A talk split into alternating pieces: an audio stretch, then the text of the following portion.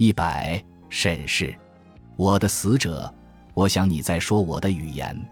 他轻蔑地回答道：“人们爱着，还包括你，多么大的错误啊！这一切都意味着你想逃离自己。你想对人们做什么？你引诱和唆使他们变得狂妄自大，你成为牺牲品。但他让我悲伤，使我痛苦，冲我嚎叫，我感到巨大的渴望。”一切都在轻声抱怨，我心向往，但他毫不留情。你的心属于我们，他说。你想对人们做什么？对人进行自我防御，那么你就用自己的双脚走路，而不是借助人的拐杖。人们需要没有要求，但他们总是想要爱，从而能够逃离自己。这应该被制止。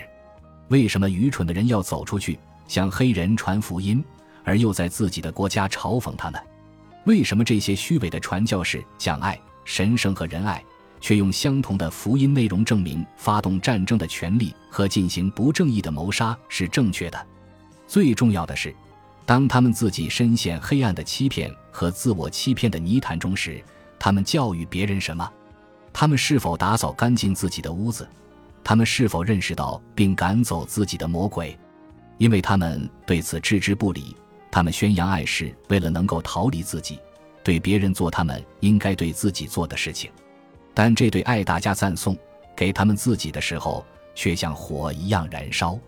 这些伪君子和骗子已经注意到这一点，就像你一样喜欢去爱别人，这是爱吗？这是虚假的伪善，它总是源自你自己和所有的事物，最重要的是源自爱。你相信一个人慷慨地用自己的爱为别人做好事，而使自己受伤吗？不，你肯定不会相信。你甚至知道他只教育别人如何伤害自己，从而可以迫使别人表达同情。因此，你需要成为阴影，因为这是人们所需要的。如果你自己没有爱，他们如何能够逃脱你爱的伪善和愚弄？因为一切皆源于你。你的马匹还在不断的嘶鸣，更糟糕的是，你的美德是一条摇尾巴的狗、咆哮的狗、乱舔的狗、狂吠的狗，而你却将之称为仁爱，而爱是忍受和忍耐自己，它始于此，这对你来说是真实的，而你还不够温和，其他的火会烧到你身上，直到你接受自己的孤独，学会去爱。你想问爱什么？什么是爱？最重要的是，活下去比爱重要。战争是爱吗？你一定要看到仁爱对什么依然足够好，此道即彼道。因此，最重要的是，在一切温柔到你身上之前，孤独已经将你烧成灰烬。你要学会冷却。我只看到前方的坟墓。我回答说：“我上方是什么被诅咒的意志？是神的意志，比你强大。你是奴隶，是容器。”你已经落入更强大的手中，他毫无怜悯之心。基督教的裹尸布已经落下，纱布将你的眼睛遮住。神再次变强，人的枷锁比神的枷锁轻，因此所有人都毫无怜悯之心地把枷锁套在别人身上。但没有落入人之手的人会落入神的手中。愿他安好，愿灾难降临到他头上，无路可逃。自由呢？我大吼：“最高的自由，通过你自己，只有神在你之上。尽可能的用此来安慰自己。神将门锁住，你无法打开，让你的情感像幼犬一样哀嚎。高处的双耳已经失聪。但是我回答道：为了人类就没有愤慨吗？愤慨？我对你的愤慨感到可笑。”神只知道力量和创造，他发出命令，你去执行。你的焦虑很可笑。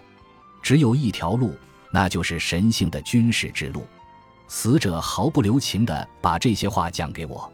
由于我不愿意听从任何人，因此我必须听从这个声音。他毫不留情地讲关于神的力量的话，我必须接受这些话。我们要去迎接新的光明，血红的太阳。和令人痛苦的奇观，没有人强迫我，只有我身上外来的意志发号施令。我无法逃脱，因为我找不到这么做的基础。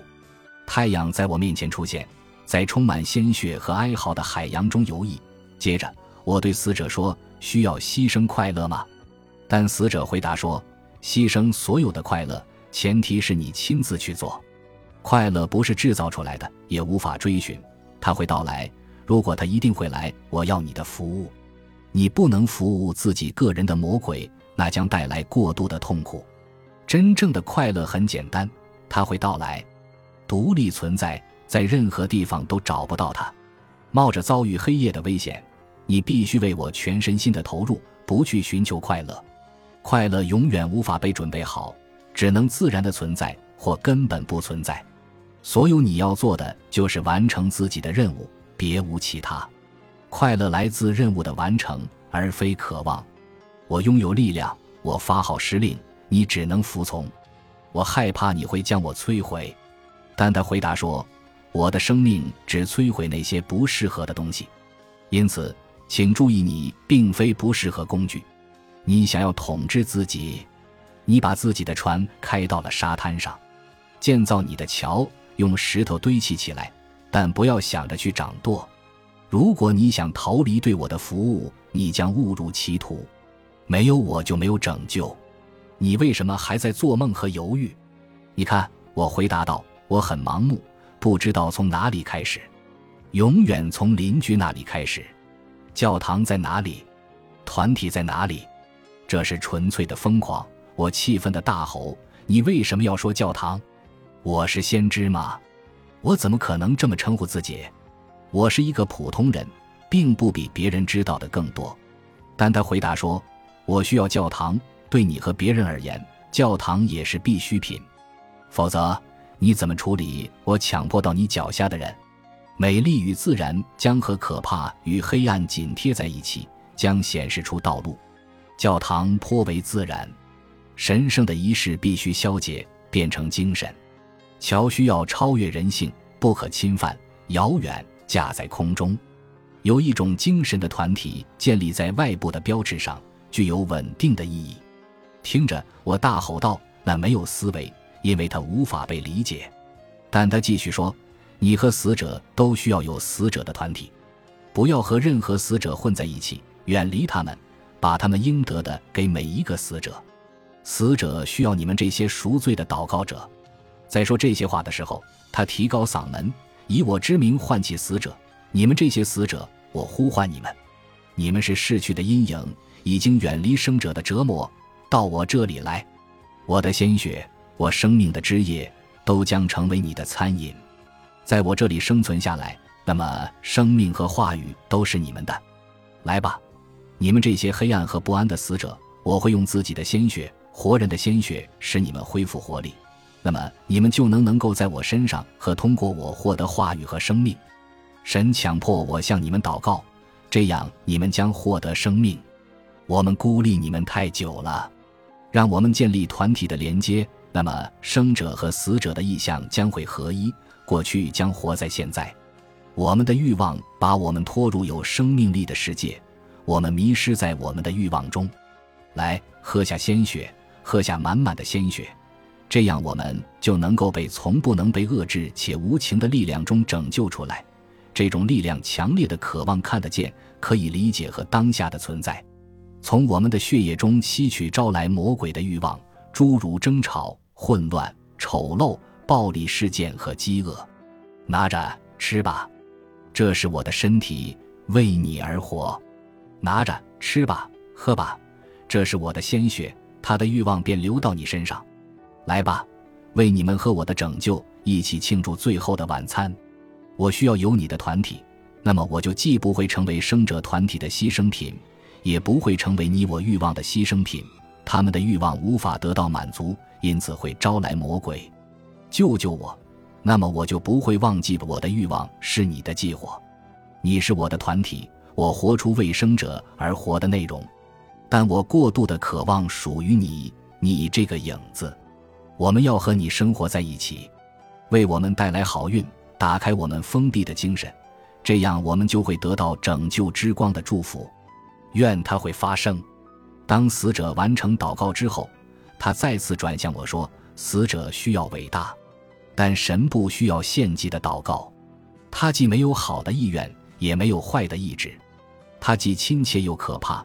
尽管实际并非如此，但似乎只对你这样。